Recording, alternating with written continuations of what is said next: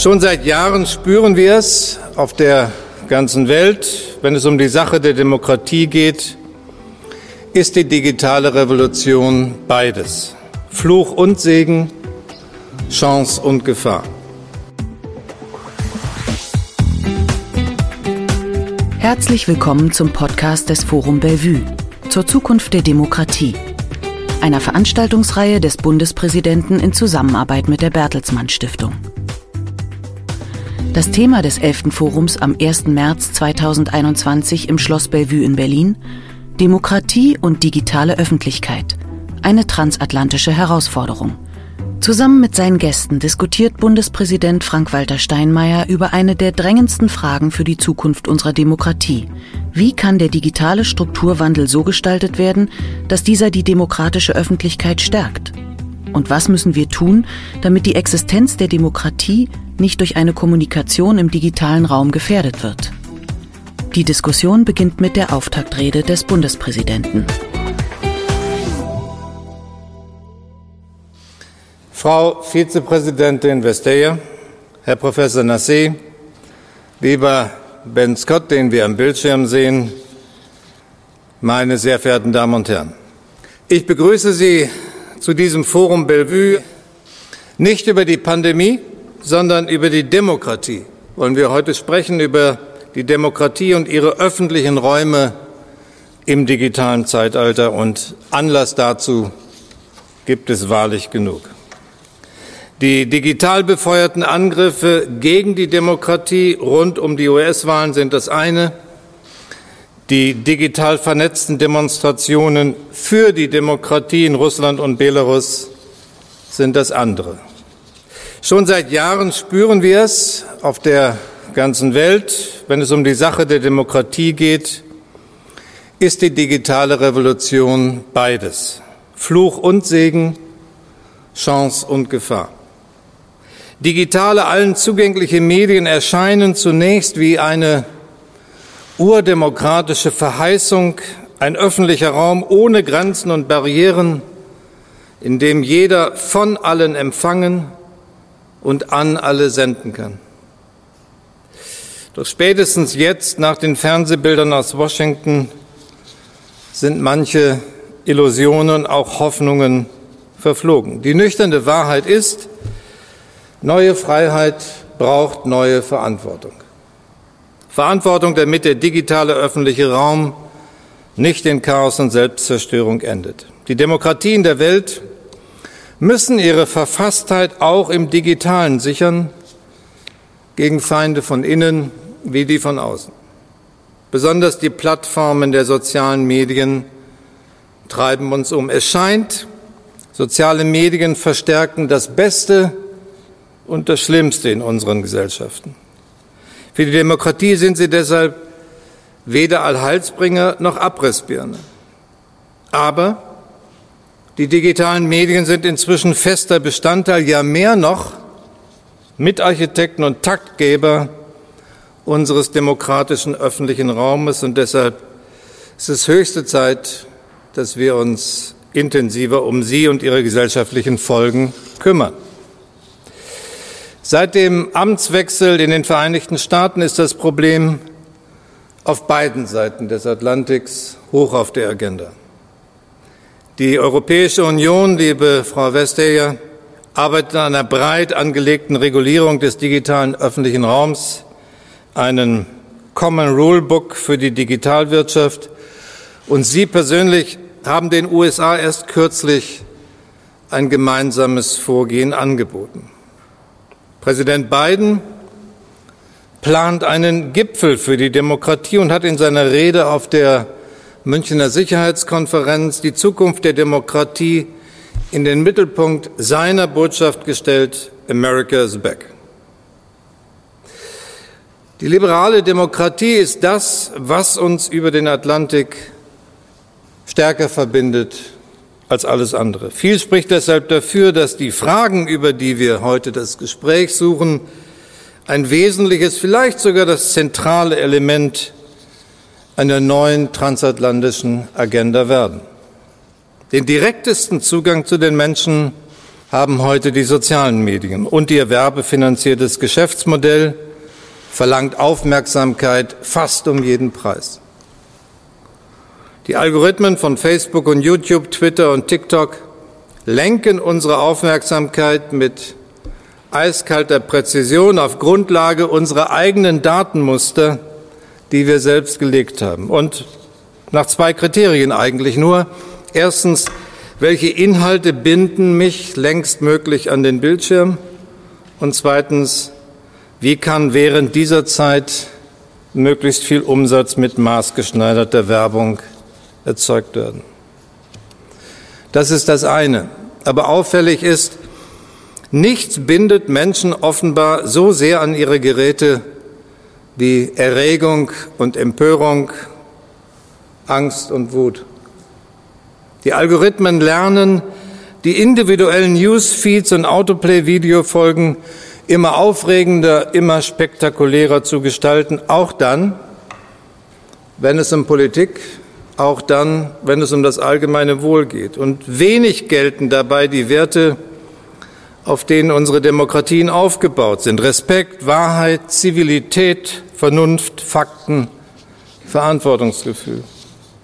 So werden Geschwindigkeit und Zuspitzung belohnt, bleiben Einseitigkeit und Unwahrheit unwidersprochen, Demagogie und Propaganda zu oft ungerügt. Die sozialen Medien prämieren viel zu oft die schnelle Lüge auf Kosten von Vernunft und Wahrheit. Und deshalb das Geschäft mit der Aufmerksamkeit, wenn es nur darum geht, wird zur Gefahr für die Demokratie. Meine Damen und Herren, die Folgekosten dieses großen Strukturwandels unserer öffentlichen Räume entstehen nicht unmittelbar durch die Digitalisierung unserer Kommunikation an sich. Im Gegenteil, kaum eine Technologie birgt zunächst einmal mehr Chancen, pluralistische öffentliche Räume zu schaffen, allen frei zugänglich, grenz-, milieu- und größtenteils generationenüberschreitend. Nein, die Kosten des Strukturwandels der Öffentlichkeit entstehen durch konkrete demokratiepolitische Versäumnisse der am Markt herrschenden Plattformen. Diese Konstruktionsfehler, die schaden dem öffentlichen Raum und die Demokratie wird zum Kollateralschaden des Geschäftsmodells. Es geht ums Grundsätzliche. Wenn aus jeder Lüge ein Dogma werden kann, jede Debatte zum Schreikrampf verkommt, alle nur noch in ihren Echokammern hocken, jede Meinungsverschiedenheit gleich droht, den demokratischen Gesellschaftsvertrag aufzukündigen, und vor allen Dingen am Ende niemand dafür verantwortlich sein will, dann sind Politik und Rechtsstaat gefordert.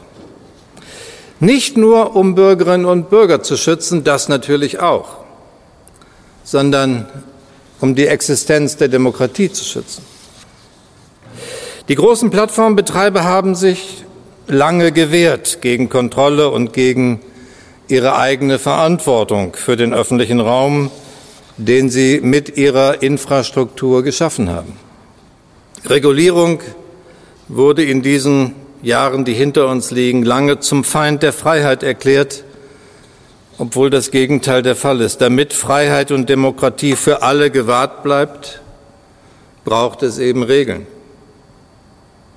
Umso bemerkenswerter, und deshalb diese Vorgeschichte, meine Damen und Herren, umso bemerkenswerter ist es, wenn nicht mehr nur die Player wie Apple und Microsoft, die ein anderes Geschäftsmodell haben, wenn nicht nur die nach Regulierung der werbefinanzierten Konkurrenz rufen, sondern wenn selbst ein Mark Zuckerberg sagt, Big Tech needs more regulation, dann lässt das aufhorchen. Und es stimmt, meine Damen und Herren, solange die Unternehmen den Kurs nicht ändern, solange mag so ein Ruf nach Regeln für den einen oder anderen sogar zynisch klingen. Aber die Zeichen mehren sich, dass Facebook und Co. die Geister nicht mehr loswerden, die sie riefen, und ihnen die scharfe Kritik, die da auf sie einstürzt, auch zunehmend zusetzt. Wir sollten den Ruf nach Regeln deshalb beim Wort nehmen. Seit Jahren wird über passende Regulierungen nachgedacht, gestritten, nicht nur in Washington und Brüssel, auch hier in Berlin, etwa beim Netzwerkdurchsetzungsgesetz. Die angemessene Vergütung journalistischer Inhalte, um die gerade in Australien gerungen wird, ist ein wichtiger Aspekt dieser Debatte. Fast noch wichtiger ist der Graubereich aus zwar legalem, in millionenfacher Wiederholung aber demokratieschädlichen harmful Content wie die systematische Lüge von der gestohlenen Wahl. All diese nachdenklichen Debatten sind in ihrer Gesamtheit gute Debatten. Denn es geht in all diesen Debatten, so kleinteilig und technisch sie manchmal wirken, um nicht weniger als die Demokratisierung des Digitalen. Die Demokratie ist eben nicht irgendein Geschäftsmodell, kein analoges Relikt, reif für die digitale Disruption. Im Gegenteil, Demokratie und Rechtsstaat sind die Grundlagen unseres Zusammenlebens als freie und mündige Bürger, Conditio sine qua non unserer Freiheit. Amerika und Europa haben in diesen Monaten die wirklich historische Chance, gemeinsam freiheitliche und demokratische Antworten zu finden. Dem Modell der digitalen Diktatur müssen wir beidseits des Atlantiks und gemeinsam miteinander eine demokratische Alternative entgegenstellen. Natürlich gibt es zwischen Europa und USA unterschiedliche kulturelle, politische und rechtliche Prägungen, etwa mit Blick auf die Meinungsfreiheit, den Datenschutz oder die Regulierung von Wirtschaftsunternehmen. Dazu werden wir gleich mehr hören. Umso wertvoller ist die zunehmende Konvergenz der Diskussionen, die in den USA eben nicht mehr allein auf unbeschränkte Freiheit und unbeschränkte Profite hinauslaufen, aber auch in der EU eben nicht mehr nur auf die Gefahren von Marktdominanz und Wettbewerbsverzerrung ausgerichtet sind. Beide Seiten haben erkannt, im digitalen öffentlichen Raum geht es ums Grundsätzliche, um die Zukunft der Demokratie, von der exakt so auch Präsident Biden spricht.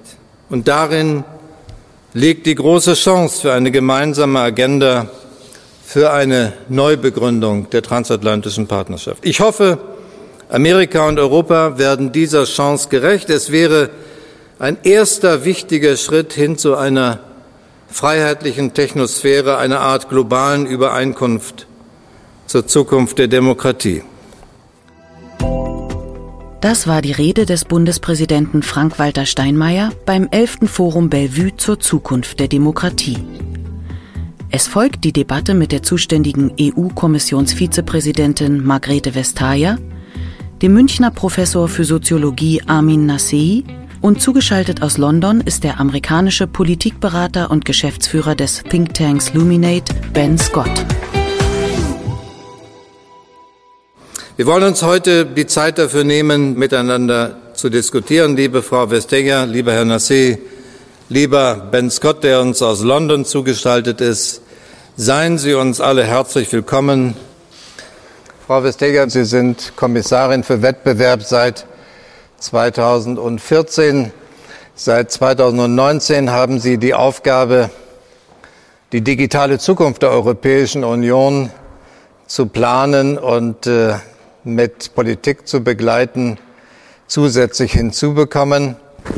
Äh, das ist eine Aufgabe, die entspricht eigentlich der Quadratur eines Kreises. Auf der einen Seite, so verstehe ich es, sollen Sie in Ihrer Funktion dafür sorgen, dass äh, die europäische digitale Wirtschaft aufholen kann.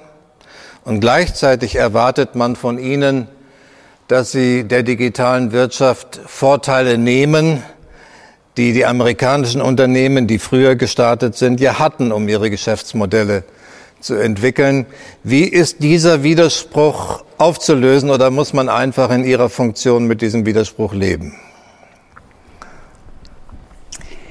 Well, I think that's the meaning of life. that, that is to figure out how to live with contradictions. Uh, and thank you very much, um, both for inviting us here Uh, I would jump to anything physical these days uh, in order to, you know, get life back. Uh, but also, thank you very much for your speech because I think it it sets out really clearly uh, what we're dealing with and the timeliness because this is now that democracy got to catch up with technology. Because otherwise, I, I think our democracy will just slowly but surely not disappear, but we will be so polarized that we will not anymore be able to discuss and decide on what reality we live in. And that is one of the first things of democracy that you can say, well, we agree this is the world, these are the problems, and then we discuss what to do about them. And, uh, and in, in, these days, of course, as, as anyone else, I appreciate that technology has sort of bridged the gap that our physical distances has created. And I see all the, not only what we have achieved with digital technology, but also what we can achieve.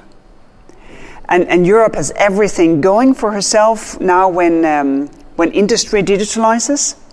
So there's so much positive to come if we get in control of the dark sides.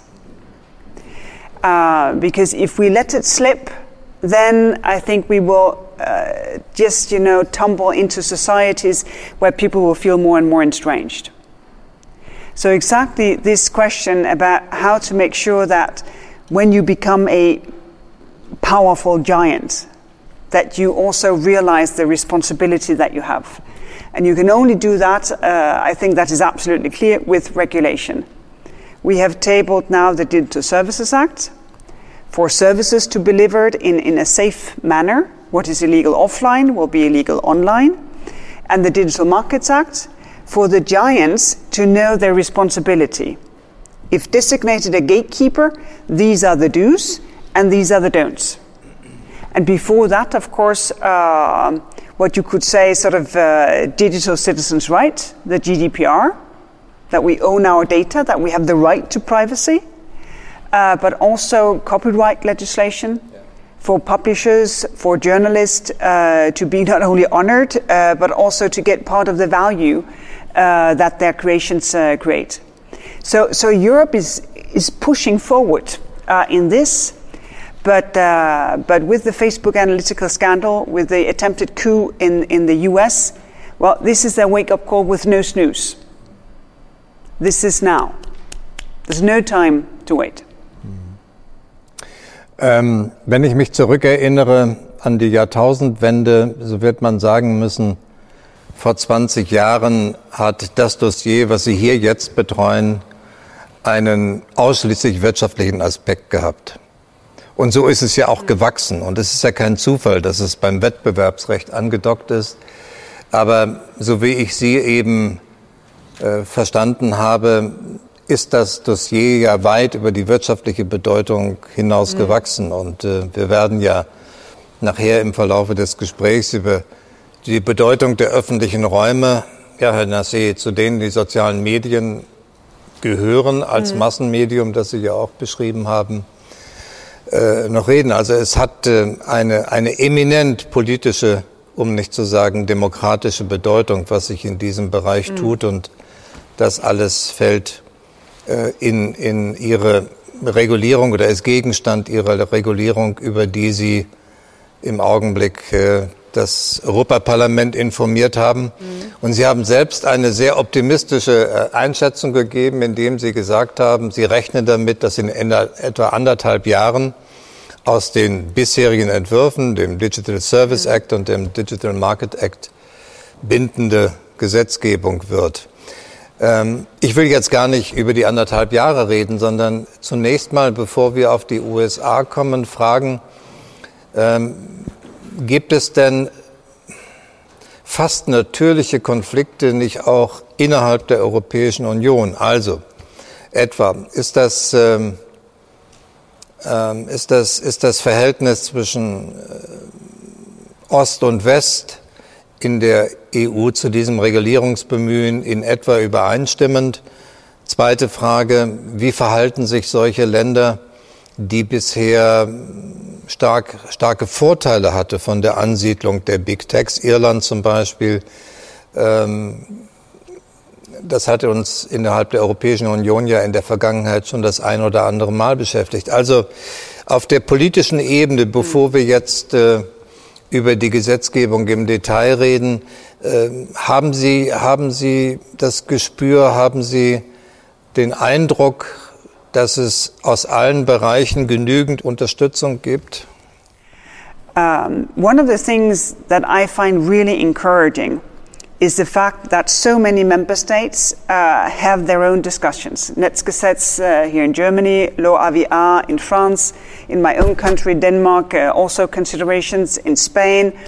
You, you see it bubbling all over Europe, that there is a concern that these imbalances, they don't work to our benefit, that you need to get in control. So the important point is, of course, that we agree that since this is a global European phenomenon, that we get one piece of European legislation that we can then enforce. And of course, I hear some here and there uh, opposition, but not all of that is lobbying. Some of that, of course, is also legitimate criticism, better ideas that we should take on board in the next, uh, hopefully, year and a half until we have a common European approach. Also, because that would allow us to push for a global standard. And um, I think with the Americans, we could lead, lead the way, but we could create an alliance of democracies. Because not only are we in a technology race globally, we are also in a race of systemic rivalry. We should show that democracies can take care of this. To show citizens that no, it's not just for the one strong man uh, type of, uh, of, uh, of uh, governing. No, it is for democracies in all our controversies, in all our dilemmas, that we can solve this. Ich habe äh, in der Vergangenheit, in den letzten Jahren immer den Eindruck gehabt, äh, wenn ich die deutsche Debatte, wenn ich der deutschen Debatte zugehört habe, dass man von sich selbst, die Deutschen von sich selbst den Eindruck hatten, wir hier in Deutschland, vielleicht auch die Europäer, schauen besonders kritisch auf manche Konzentrationsentwicklungen, die wir in dem Bereich der digitalen Wirtschaft äh, gemacht haben, während man in den USA das alles so hinnimmt. Ich glaube, da ist etwas untergegangen, dass es, lieber Ben Scott, auch in den USA eine sehr lange, traditionsreiche, kritische Beobachtung gibt. Wie würden Sie die Diskussion heute sehen? Hat sich das durch den 6. Januar, durch den Sturm auf das Kapitol massiv verändert oder ist das nur ein zusätzlicher Push gewesen für eine Debatte, die ohnehin schon an Fahrt aufgenommen hatte?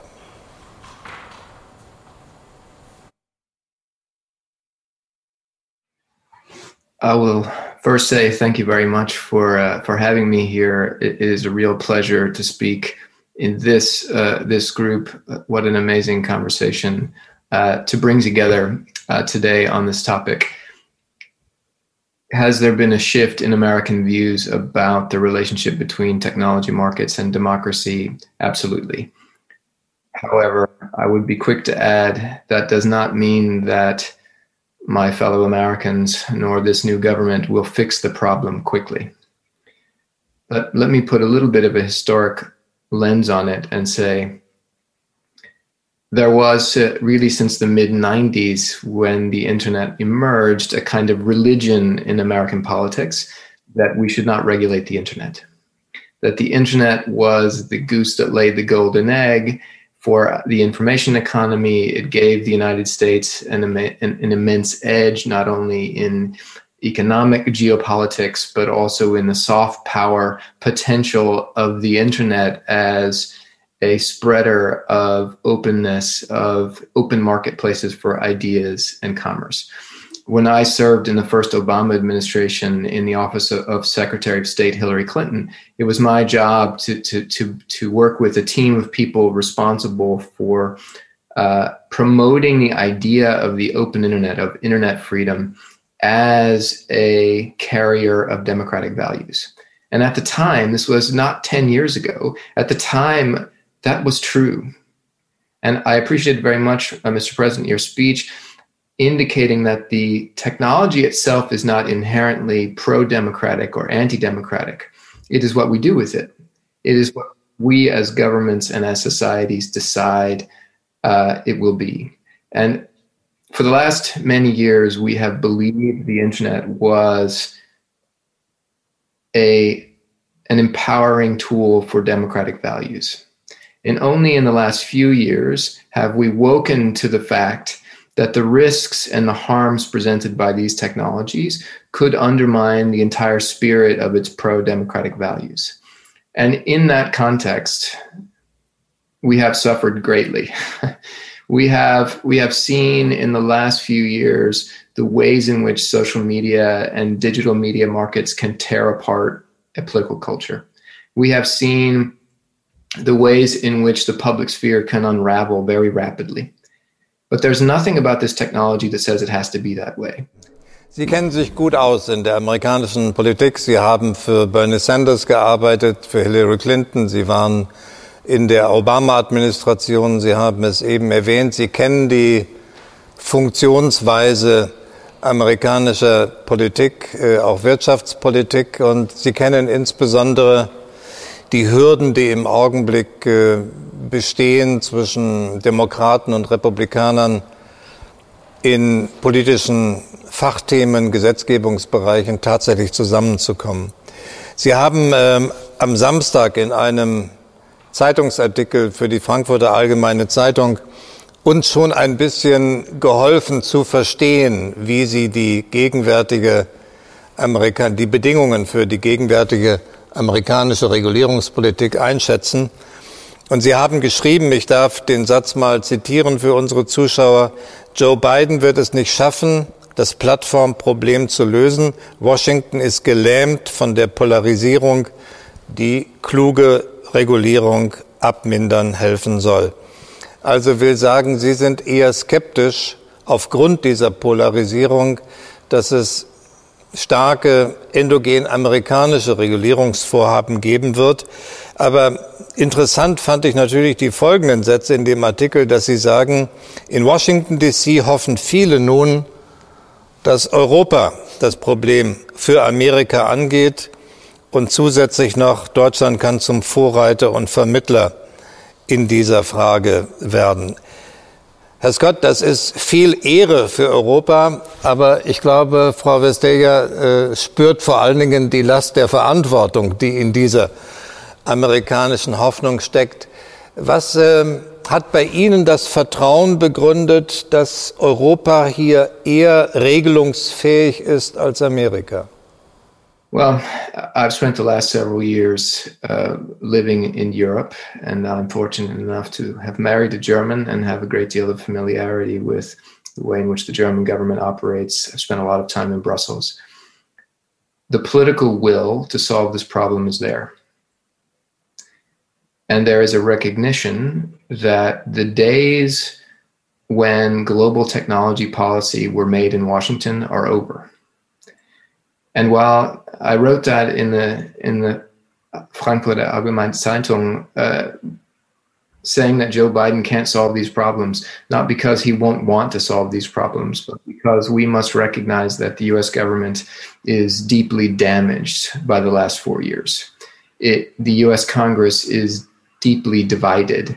And there are many pressing priorities for this administration and this Congress to address. And I fear that fixing the problems of big tech and technology markets will not make that priority list, and it will not be possible to move new legislation from from scratch through to the finish line in a short period of time.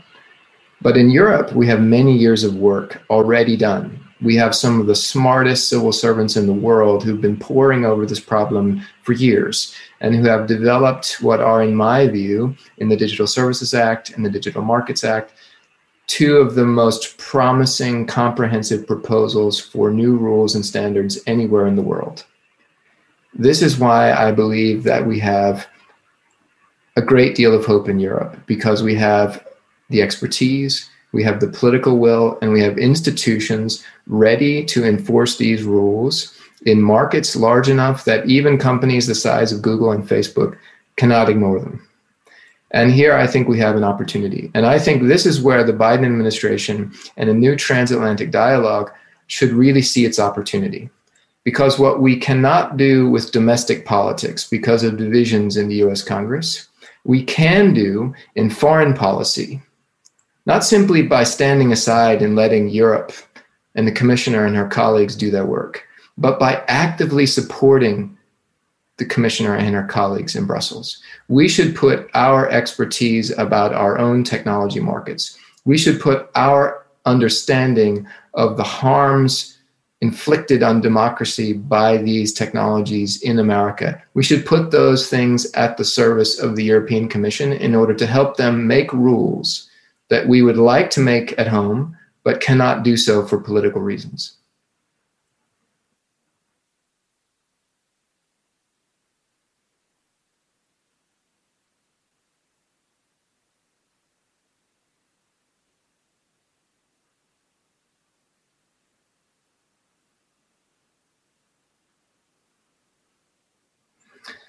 Well, as you might imagine, uh, companies, when faced with rules that may cost them large sums of money, will react very negatively. And I think you will see unprecedented spending to try to lobby back these rules. However, they are pushing against the winds of history. And these companies, in my view, are not monolithic. They are not represented solely by the views of their chief executive officers they are companies made up of human beings, human beings who built technologies in the spirit of idealism that we knew 10 years ago, 15 years ago. They do not want to be on the wrong side of history. They do not want to be responsible for undermining the integrity of democracy at home or abroad. And I think as the political game board begins to change and these companies recognize that rules will be made they will begin to change they will accommodate themselves they will find new ways to make money they will find new ways to deliver services that are more in line with democratic values. This is what we have seen decade after decade in every complex industry that was regulated by the public in order to serve the broader interest whether it was the pharmaceutical industry or the oil and gas industry or the banking industry, ultimately, they accommodate themselves to the public interest when government moves deliberately and with force. Wir sind beieinander, wenn ich sage, dass dieses Regulierungsvorhaben sicherlich ein wichtiger Bestandteil bei der Neuaufstellung der transatlantischen Beziehungen sein wird. Ähm, haben Sie jetzt schon einen Eindruck, äh, wie Ihre Vorschläge in der amerikanischen Politik aufgenommen worden sind? Oder ist das eine Frage, die noch zu früh kommt, weil die beiden Administrationen noch mit anderen Themen beschäftigt ist? Well, I think for for obvious reasons, the Biden administration is extremely uh, occupied the pandemic uh, for once, uh, the political divide and situation in the U.S. Uh, as an obvious second. Um, but the feedback that we get is a positive, constructive, curious, uh, what are you thinking, uh, interested, and bipartisan uh, for that matter. Uh, and that I find to be very important. The second thing is that we would want to discuss this with the US. We have proposed sort of, um, a, trade and technology council, so high level, uh, because these things have been underway for quite some time. But that being said, I think it's really important that we push forward in Europe, that we do not wait. If, if we look at the privacy uh, legislation, that has paved the way for discussions, for legislation, for improvements, so many places on this planet. And with privacy, Europe was way ahead. And then there was a catch up. Now Europe is not, we're still ahead, but we're not way ahead. And if we push through, I think, of course, there will be differences in other places because there's different in tradition and legislation and what have you. But still, we can do something that will serve us well. And, and as said, we've been, by Ben, we, we've been working with this for, for quite some time. A lot of thinking, dialogue, questions, um, discussion has gone into this. So we're ready for the legislative process right now. And, uh, and, and I think just as well as we should reach out, because this is an issue for democ democracies all over our planet, it's also important that we push through. Vielen Dank, Professor Nassé, Professor für Sozialwissenschaften in München, mittlerweile auch in Corona-Dingen beratend unterwegs. Keine einfache Last, aber dieses ist ein Thema, das Sie schon seit längerer Zeit beschäftigt, äh, ein Thema, zu dem Sie veröffentlicht haben. Ähm, wir sind nicht ganz gleichen Alters, Sie sind ein paar Jahre jünger, aber wir sind mit dem Strukturwandel der Öffentlichkeit groß geworden in den 70er Jahren. Jürgen Habermas, ist das ein Strukturwandel der Öffentlichkeit, äh, den wir gegenwärtig erleben, der dem mindestens gleichkommt, wenn nicht noch gravierendere Veränderungen für Gesellschaft nach sich zieht? Ja, das kommt auf jeden Fall dem gleich, äh, wahrscheinlich noch extremer als der Strukturwandel der Öffentlichkeit, den Jürgen Habermas meinte. Also er hat sich ja durchaus zunächst einmal damit beschäftigt, dass überhaupt so etwas wie gesellschaftliche Arenen und Öffentlichkeiten entstehen. Gerade mit dem Thema, mit dem wir jetzt gerade zu tun haben, das ist ja doch sehr spannend zu sehen, dass wir es zwar mit Öffentlichkeit zu tun haben, aber mit einer völlig anderen Art von Öffentlichkeit. Wahrscheinlich ist dies eine ähnliche Katastrophe wie die Entstehung des Buchdrucks vor 500 Jahren. Also wenn man sich vorstellt, dass man auf einmal die Heilige Schrift lesen kann und diejenigen, die das erfunden haben mit dem Buchdruck, gedacht haben, dass es dann mehr Orientierung gibt und in der Gesellschaft genau das Gegenteil entstanden ist, nämlich weniger Orientierung, weil man festgestellt hat, dass man die gleichen Dinge unterschiedlich lesen kann, ist das eine Katastrophe, auf die sich einzustellen sehr lange gedauert hat. Und sowas Ähnliches erleben wir jetzt auch. Wen will man eigentlich regulieren? Also Ihre Aufgabe sozusagen, diese Regulierung vorzunehmen, ist in der Tat eine Quadratur des Kreises, weil man, weil man ja sozusagen es nicht mit den alten Akteuren zu tun hat, denen man zum Beispiel wie einer Redaktion oder einer professionellen Ausbildung von Journalistinnen und Journalisten oder man könnte auch sagen einer ganzen Kultur von Autorenschaft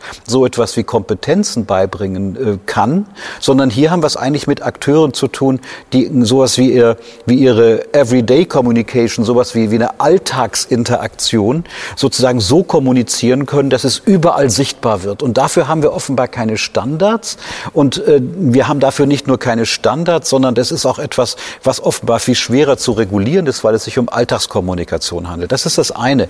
Das andere ist, und Ben Scott hat dazu, glaube ich, gerade ein paar wichtige Dinge gesagt, die Dinge haben sich wirklich geändert. Wahrscheinlich gab es bei den, bei den Big Players auf diesem Gebiet gar nicht die Intention, das hervorzubringen, was jetzt tatsächlich entstanden ist. Aber die Wirkung ist ganz interessant. Die Wirkung besteht nämlich darin, ähm, dass wir feststellen müssen, dass das Geschäftsmodell eigentlich erst sehr langsam entstanden ist. Also wer, wer Hosen produziert oder Brillen, der weiß genau, was er produziert. Hosen und Brillen und verkauft Hosen und Brillen. Hier wird Kommunikationsmöglichkeit angeboten. Man verkauft aber nicht Kommunikationsmöglichkeit, sondern Daten, ähm, Muster, ähm, Werbemöglichkeiten und übrigens auch eine Steuerungsmöglichkeit für diese Kommunikation. Das heißt, das ist eine völlig andere Welt. Und dann ist die spannende Frage, was reguliert produzieren wir eigentlich?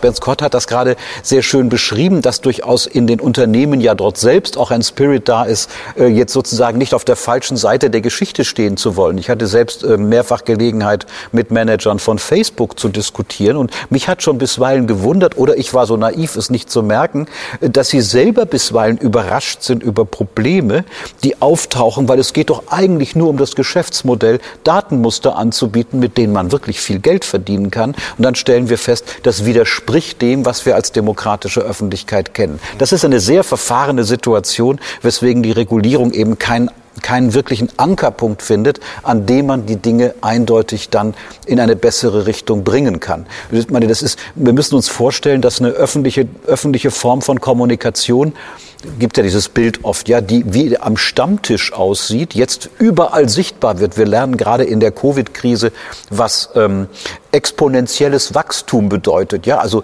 wenn ich mein Gegenüber beleidige, dann ist das Gegenüber beleidigt. Wenn aber jemand dabei zuguckt, also ein Dritter zuguckt und dadurch, dass die Beleidigung besondere Aufmerksamkeit produziert, mehr Leute zugucken, haben wir es mit exponentiellem Wachstum zu tun, also fast wie in der Covid-Welt, äh, die wir uns eigentlich nicht vorstellen können, weil wir ja immer immer noch glauben, dass wir eigentlich eine konkrete Person beleidigt haben. Und diese Form von Stil, die entsteht, und das ist auch das, was tatsächlich am 6. Januar äh, sozusagen zu beobachten war, zum Teil Akteure, die selbst sich gar nicht vorstellen konnten, dass sie was Falsches gemacht haben, weil sie doch innerhalb dieser Geschichten ähm, permanent wechselseitig bestätigt worden sind. Sie, Sie haben ja darauf hingewiesen, dass möglicherweise am Anfang gar nicht die heute bestehenden Nutzungs Nutzungsmöglichkeiten geplant worden sind, dass vieles erst durch die Entwicklung von Internet und sozialen Medien entstanden ist. Äh, ben Scott hat auch vorhin gesagt, äh, dass nicht die Technologie schuld ist, sondern was wir mit der Technologie machen. Wir kennen in der Auseinandersetzung über die gesellschaftlichen Konsequenzen des Internets alle den vielfachen Hinweis, äh, Sie haben eben auch über die Erfindung des Buchdrucks gesprochen und viele andere Brüche, die es im Verlaufe der Jahrhunderte danach gegeben hat. Aber gibt es nicht möglicherweise doch nicht nur mit dem Internet, sondern insbesondere mit den sozialen Medien etwas Besonderes, was äh, diese Entwicklung von früheren Brüchen unterscheidet? Ja, die gibt es und das, das hängt jetzt mit dieser, mit dieser Metapher des exponentiellen Wachstums zusammen, die totale Erreichbarkeit. Das hat es wahrscheinlich in dieser Form nie gegeben. Also Medienwissenschaftler würden immer sagen, wir hatten es vorher immer mit unidirektionalen Medien zu tun. Ja? Also wenn man kontrollieren wollte, reichte es, den Autor oder die Redaktion zu kontrollieren. Jetzt haben wir es gewissermaßen mit Sender- und Empfängermodellen zu tun, bei denen man nicht mehr weiß, wer Sender und Empfänger ist. Und das ist wirklich radikal neu. Das muss man tatsächlich sagen. Wir haben es aber gleichzeitig auch auch damit zu tun, dass nicht nur wir etwas mit dieser Technologie machen, sondern diese Technologie ja auch etwas mit uns macht. Ja, also die positiven Beispiele sind, dass wir auf einmal alle enabled werden, ähm, äh, ja, wichtige Informationen loszuwerden. Übrigens auch in, den, in die Lage versetzt werden, was für die Demokratie nicht ganz unwichtig ist, äh, an mehr Informationen über die Welt zu kommen, als wir das vorher hatten. Das ist eine sehr positive Sache eigentlich, dass immer weniger eigentlich zu verbergen ist, weil man an vieles kommt, aber gleichzeitig gleichzeitig ist das Risiko auch größer, dass, sagen wir mal, weniger, ähm, wie soll ich das jetzt ausdrücken, äh, wen, weniger angenehme Inhalte, also wen, weniger, sagen wir mal, demokratiekompatible Inhalte eben auch leichter zu verbreiten ist und wir deshalb diese Regulierungsfrage für die Demokratie haben.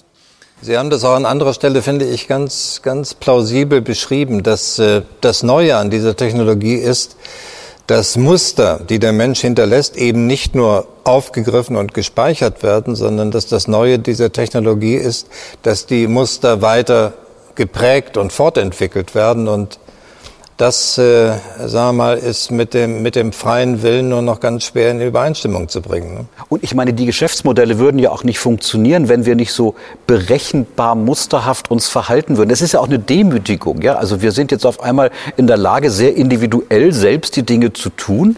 Äh, aber gleichzeitig stellen wir fest, dass wir eigentlich nur ein Partikel in Mustern sind, mit denen man sozusagen dann, also die man erstens einigermaßen steuern kann durch die Algorithmen, die aber auch in der Lage sind, so viel Informationen zu vermitteln, dass man sehr gezielte Werbung damit machen kann, dass man Informationen hat, die selbst wieder ein Element von Wertschöpfungsketten sind. Deshalb ist sowas wie Datensouveränität oder gar informationelle Selbstbestimmung, das sind eigentlich Dinge aus einer digitalen Frühwelt. Ne? Wir können heute die Informationen nicht selbst kontrollieren, weil die Daten da sind und mit denen etwas gemacht wird, womit wir selber eigentlich gar nichts zu tun haben. Frau Resteja, ähm, Herr Nassé hat gefragt, was wird denn eigentlich reguliert? Ich habe verstanden, es sind zwei unterschiedliche Regulierungsansätze, mit denen Sie arbeiten. Zum einen, indem Sie Standards setzen für das, was auf Plattformen angeboten wird. Zum anderen aber auch, indem Sie Vielfalt stärken, indem Sie neben den Großen auch kleinere wachsen helfen wollen. Äh, vielleicht können Sie die Philosophie dieser beiden Ansätze noch mal ein bisschen genauer erklären. Yes, it's um, it's really pertinent this question about how, how to go about it, because on the one hand side we still see sort of this this intermediate service, the thing that brings things from me to you, and to a lot of people. Uh, and yet, at the same time, you see how the business model has come in um, to make the most of that. And that has an effect because then you need to harvest as much data as possible in order to make the individual patterns. Uh, and I still think that it, holds a lot of true that if you do not pay, you're the product. Um, because you, you do pay. Uh, you, you pay with your data all the time, and I still find that it's a bit doing a search or, or writing a message to your friend is a bit overpriced. Uh, when, when you look at the data that you have to, to pour in in order to make this happen. So uh, I think a bit more sort of common sense about what we want to pay would be, would be well placed. Problem is, you have no idea. And uh, what we want to achieve is, of course, uh, transparency, accountability, so that trust can be recreated. Uh, the Digital Services Act will say, well, as a platform, you would have obligations. For instance, you should know all these traders doing business on your platform so that they can not just pop up and sell you things that are not good for your children without them having any kind of customer service or somewhere where you can complain. And if you're being caught, the one selling the damaged goods, well, then you just reappear five minutes later under a different name so that we get the customer protection that we know from the real world. And second, uh, when it comes to platforms where you can express yourself, on the one hand side, that what we have discussed for decades that should be illegal in the real world, that that is also taken down and considered illegal in the online world. Because as, as Ben said, things have changed the, the online world and the offline land is, is merging completely. And you do not have the same distinction, and, and the distinction doesn't make any sense anymore. But the, the last part of, of the Digital Services Act is, of course, to protect what is legal. So that if things happen, so that things are taken down, that you can actually uh, complain about it and say, well, no, you should not take this down. It was, you may not agree, you may find it hurtful, but it's completely legal. And that is the balancing act uh, all the way. In the Digital Markets Act, it is to, to put responsibility where responsibility is due. Because you, you're more than welcome to be successful in Europe. You can grow, you can, you know, gain muscle, you can be a very successful company. But with power comes responsibility. Nach Ihrem Regelungsmodell sind die Plattformbetreiber ja nicht äh, vollumfänglich verantwortlich für das, was eingestellt wird. Sie sind verantwortlich dafür, no. dass wenn Illegales eingestellt wird, nicht sofort gelöscht wird. Das, das ist der Ansatz.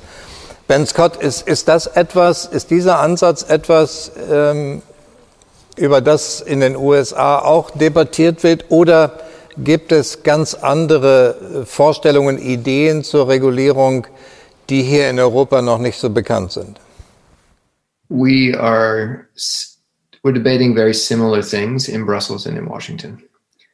We have different language to describe them.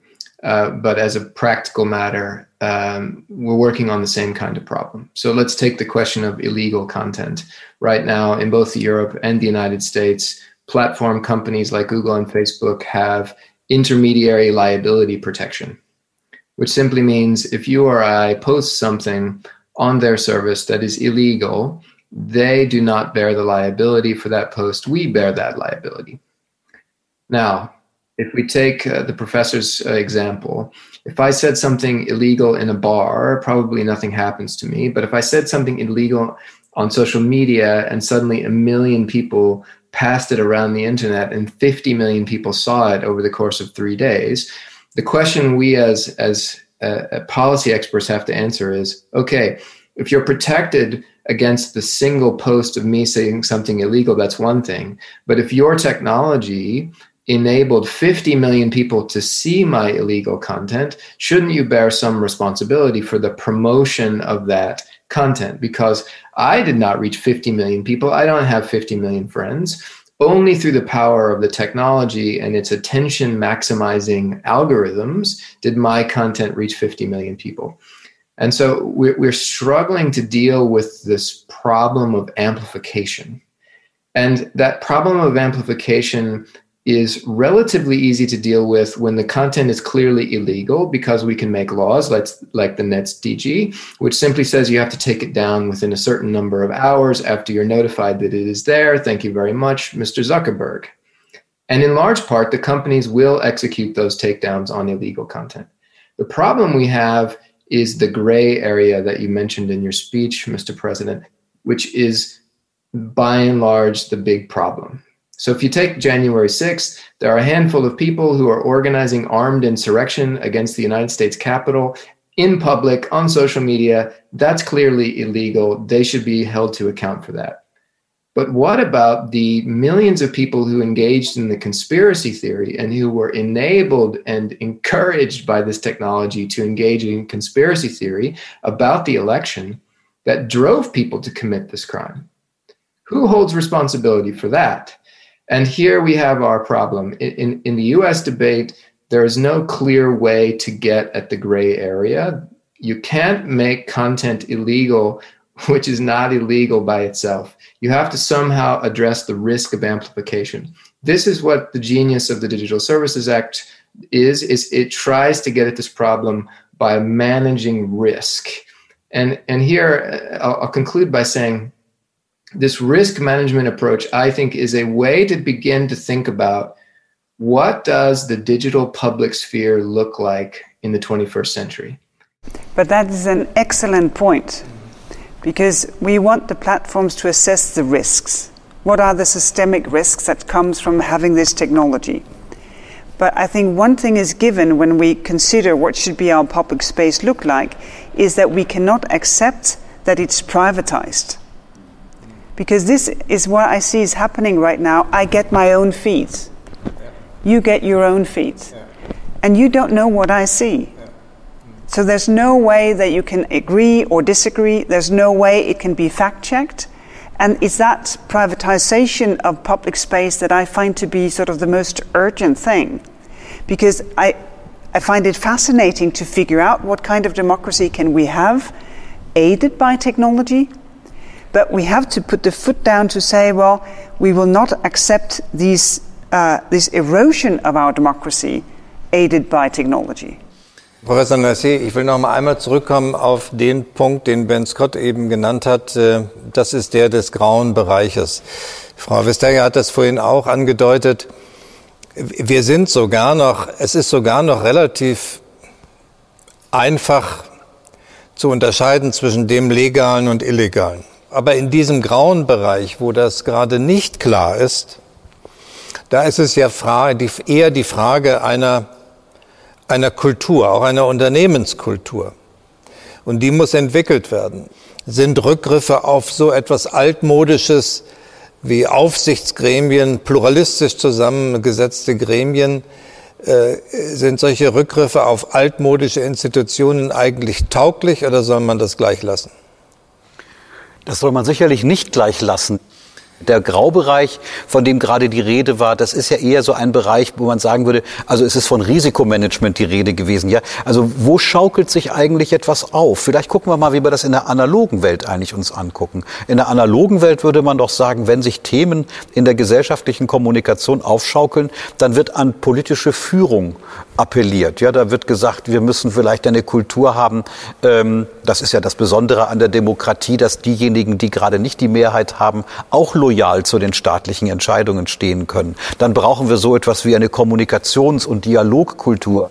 Ich nehme mal ein Beispiel, das ich, glaube ich, bei Ben Scott gelesen habe, äh, im Zusammenhang mit dem Sturm auf das Kapitol. Ich glaube, Sie haben, Sie haben beschrieben, dass ähm, im Umfeld dieses 6. Januars, in dem aufgerufen wurde, äh, am Kapitol zu demonstrieren, den Sturm auf das Kapitol zu wagen. Ich glaube, Sie haben in dem Zusammenhang beschrieben, dass gleichzeitig auf den Plattformen dann Werbung für Kampfausrüstungen auftauchte.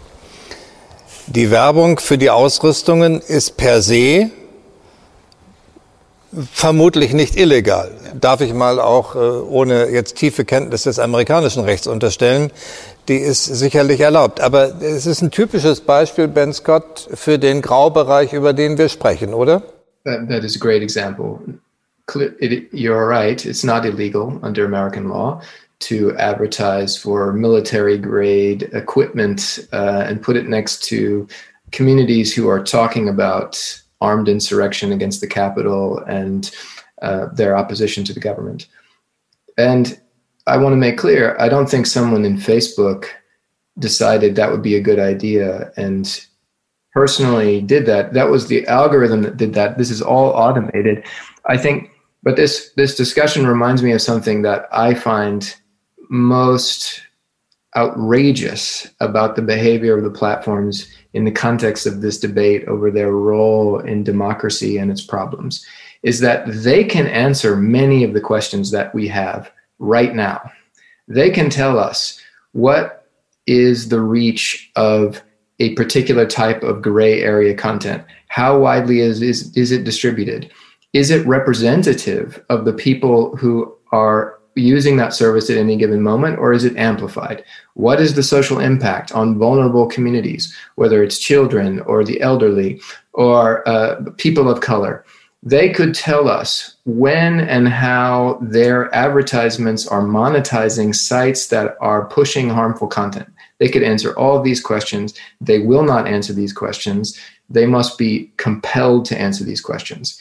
We don't go to the automotive industry and say, pretty please, can you tell us what kind of pollution is coming out of the tailpipe? We go and we study it. We force them to tell us. We don't go to Pfizer and say, we would be grateful if you could tell us what's in the bottle of pills that you're marketing at the pharmacy. No, we have rules where we require them to make clear exactly what it is they're doing and how they're doing it because the implications for the public welfare are so serious. This is no different. And their inability and unwillingness to answer questions about the social impact of their products is to me the most damning implication that they know full well that they are making money at the expense of the public interest and they would like to hide that fact as long as possible which is why my my hope and and wish for our friends in Brussels is to have both courage and speed in moving these rules forward faster. Because what one democracy can achieve, all democracies can demand immediately. Darf ich noch mal zusätzlich die Frage stellen, die ich Herrn Nassé eben auch gestellt habe? Unsere Idee in Deutschland und äh, Sie kennen unser Land ein bisschen und äh, wissen, mit welchen Aufsichtsgremien wir die öffentlich-rechtlichen Rundfunkanstalten hier begleiten mit äh, pluralistisch zusammengesetzten Gremien, die gleichzeitig beobachten, ob sich äh, die Berichterstattung äh, so verhält, dass, äh, dass die Menschen informiert werden, dass sie qualitätshaltig bleibt, äh, dass sie nicht so einseitig wird und vieles andere mehr. Das kann man nicht übersetzen, aber ähm, sind solche Ideen von, von pluralistisch zusammengesetzten Gremien, die man den Plattformen beigibt, ist das etwas, was in den USA auch diskutiert wird oder ist das typisch europäisch oder sogar typisch deutsch? That is the oversight of content decisions is a very sensitive subject in the United States because of our long history of um, respect for the idea of free speech and the First Amendment to the Constitution. However, I think the idea of innovative forms of governance and oversight are absolutely appropriate for our current moment. The rules and structures for regulating broadcasting that are present in Germany, I think we should remember are there precisely in response to the last major episode where we had a major mass media transformation and a paradigm shift in the relationship between media and democracy. And it resulted in totalitarians taking over the tools of broadcasting and using them to push a fascist agenda. Now, I'm not comparing what happened in 1930s to our present moment. But what I'm saying is that we have a responsibility now to think about innovative regulatory structures. Eine nachdenkliche Debatte, die sich über Veränderungen und Folgen von Veränderung äh, Gedanken macht, äh, die unterliegt ja immer gleich dem Verdacht, man wolle die Technologie für irgendetwas verantwortlich machen. Ich glaube, das ist hier sehr deutlich geworden. Nicht die Technologie per se ist es, sondern eher das, was Menschen mit der Technologie anstellen. Es geht hier in dieser Debatte überhaupt nicht darum, ähm, wirtschaftliche Möglichkeiten abzuschneiden. Es geht hier in dieser Debatte und die Ernsthaftigkeit mit der Sie daran teilgenommen haben, hat das gezeigt. Es geht um die Frage, inwieweit wir durch eine bestimmte Mediennutzung uns einen öffentlich-demokratischen Raum möglicherweise beschädigen, den wir für die Zukunft der Demokratie dringend weiter brauchen. Ich danke meinen drei Gästen dafür, dass sie zum Teil hier gewesen sind, zum Teil, lieber Ben Scott, uns aus äh, London zugeschaltet waren. Ich hoffe sehr, dass ein Wunsch in Erfüllung geht, dass nämlich hier aus der Frage, wie wir mit der Zukunft der Plattformen umgehen, wie wir mit der digitalen Zukunft umgehen, daraus ein sehr fruchtbares transatlantisches Arbeitsfeld wird. Das hoffe ich und äh, wie ich Ihnen zugehört habe, bin ich sehr zuversichtlich, dass das geschieht. Vielen Dank Ihnen allen. Dankeschön. Das war das elfte Forum Bellevue zur Zukunft der Demokratie. Eine Veranstaltungsreihe des Bundespräsidenten in Zusammenarbeit mit der Bertelsmann Stiftung. Mehr Informationen zu dieser Veranstaltungsreihe finden Sie unter www.forum-bellevue.de.